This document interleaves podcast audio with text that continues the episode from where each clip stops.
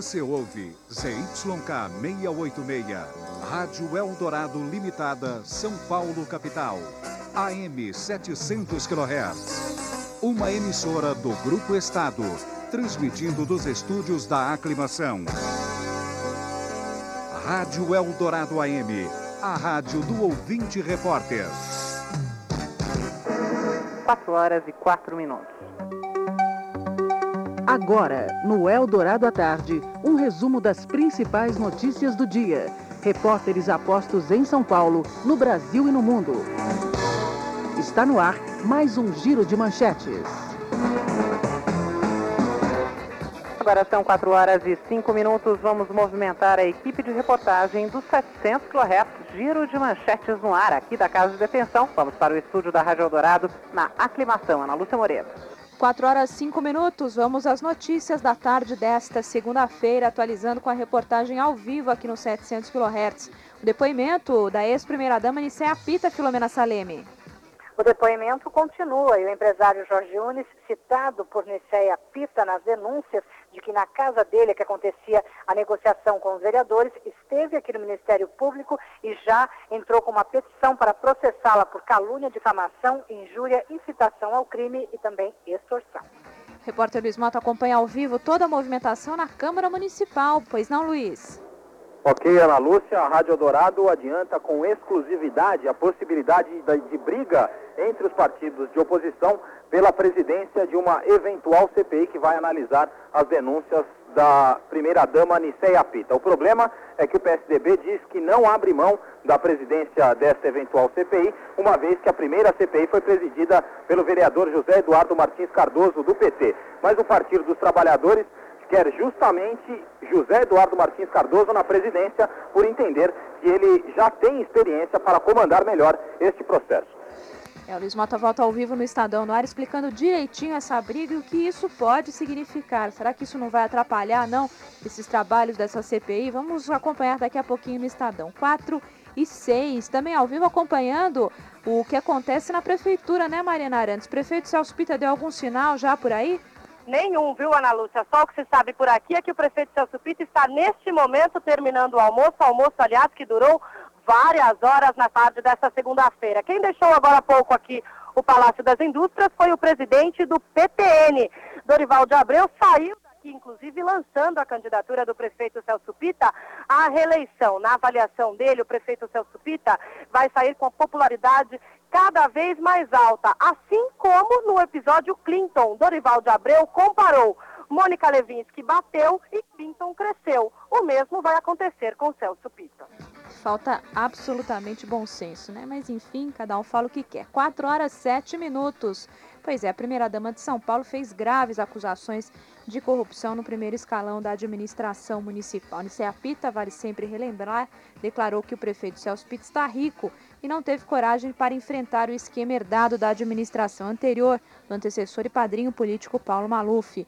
Por isso mesmo, o fax do ouvinte está aberto. Eldorado quer saber qual a melhor saída para esta crise na administração municipal. A renúncia do prefeito, o impeachment de Celso Pita ou uma nova CPI? Eldorado quer a sua opinião. Participe e mande um fax aqui para o 3274 6701. Repetindo, 3274 6701.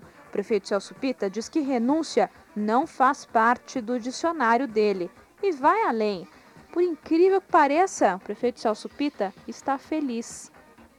Feliz como prefeito, não abro mão desse cargo e estarei lutando ao lado do cidadão até a última hora do último dia do meu mandato. A única coisa que o prefeito não sabe é que a maior parte do cidadão paulistano não está do lado dele. A ouvinte Sandra mandou fax aqui para Eldorado e defende o afastamento do prefeito de São Paulo. Para ela, a administração do Celso Pita é desastrosa. A ouvinte Sueli desabafa, está arrependida de ter ajudado a eleger políticos tão inescrupulosos. Ela ressalta, no entanto, que dignidade não falta à população para exigir uma CPI. 4 e 9, hoje também estreia a nova série especial desta semana aqui na Eldorado com o repórter Cal Francisco. A Eldorado apresenta a partir desta segunda-feira a série especial de reportagens A Política do Jeitinho na Grande São Paulo. Será que nas cidades próximas à capital, prefeitos e vereadores também são acusados de corrupção, nepotismo, entre outras espertezas? No primeiro capítulo da série, você vai acompanhar a polêmica envolvendo um prefeito e 12 vereadores que perderam o cargo na cidade de Franco da Rocha. 4 horas 9 minutos, giro da reportagem. Vamos a Brasília agora. As notícias desta tarde com a repórter Ana Seidel. Os secretários de Fazenda de Pernambuco e do Paraná entregaram hoje ao Banco Central o parecer das procuradorias dos estados sobre as operações de antecipação de receita de ICMS de 160 milhões de reais feitas pela Petrobras. Eles dizem que as operações são legais, têm respaldo do Código Tributário Nacional e não precisam de autorização do Banco Central e do Senado. O Banco Central ouvirá no dia 24 o presidente da Petrobras, Felipe Raichu.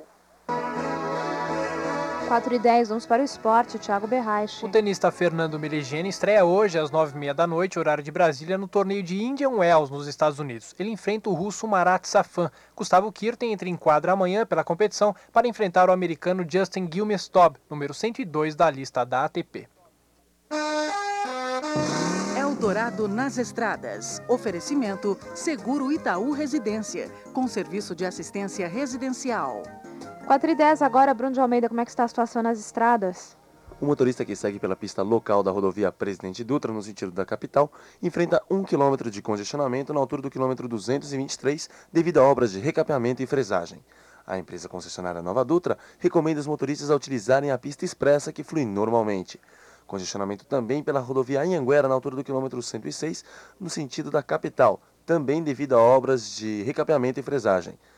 A rodovia Castelo Branco apresenta intensidade para quem vai no sentido do de São Paulo, no trecho entre as regiões de Alphaville e Osasco. Mesmo assim, o motorista consegue desenvolver uma boa velocidade. Bruno de Almeida, Eldorado. Eldorado, a melhor cobertura das estradas. Oferecimento Seguro Itaú Residência, com serviço de assistência residencial. Mercado Financeiro.